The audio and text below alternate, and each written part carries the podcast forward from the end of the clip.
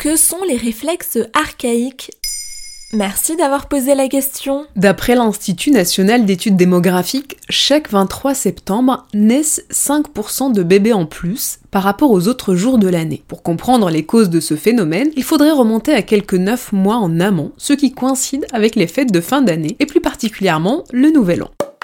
À sa naissance, le bébé arrive avec plusieurs réflexes qui se traduisent sous forme de mouvements involontaires. Ce sont les réflexes archaïques ou primitifs. Ils se produisent automatiquement sans que le bébé envoie de messages à son cerveau et se développent pour la plupart durant la période fétale. Ils sont le marqueur que le cerveau fonctionne bien. Parmi les principaux réflexes présents chez le bébé naissant, on trouve le réflexe de Moreau. Et il consiste en quoi ce réflexe? Le réflexe de Moreau présent dès la période fétale se manifeste durant les trois premiers mois de la vie du bébé. Quand sa tête part en arrière, il ouvre ses bras et ses jambes puis se referment dans un second temps. C'est un mécanisme de protection qui prépare le bébé à la vie bipédique au cours de laquelle il devra ouvrir ses bras pour se rattraper en cas de chute.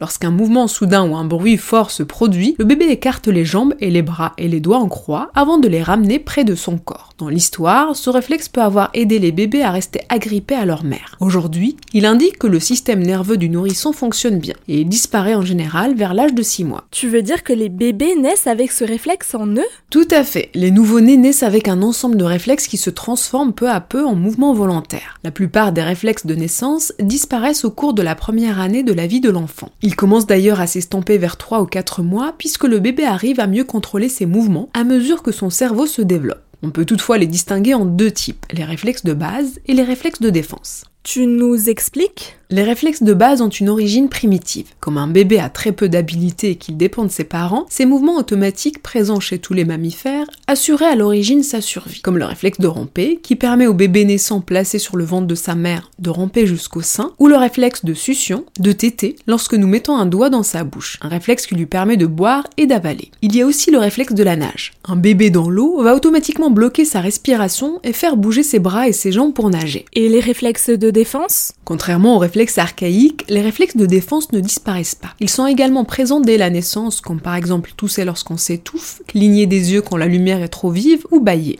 Les réflexes permettent de vérifier le bon développement de l'enfant. Toutefois, des réflexes absents à la naissance ou qui ne disparaissent pas avec le temps peuvent indiquer certains problèmes, comme une maladie neurologique ou une malformation cérébrale. Voilà ce que sont les réflexes archaïques. Maintenant, vous savez, un épisode écrit et réalisé par Zineb Souleimani. En moins de 3 minutes, nous répondons à votre question. Que voulez-vous savoir? Posez vos questions en commentaire sur les plateformes audio et sur le compte Twitter de Maintenant, vous savez.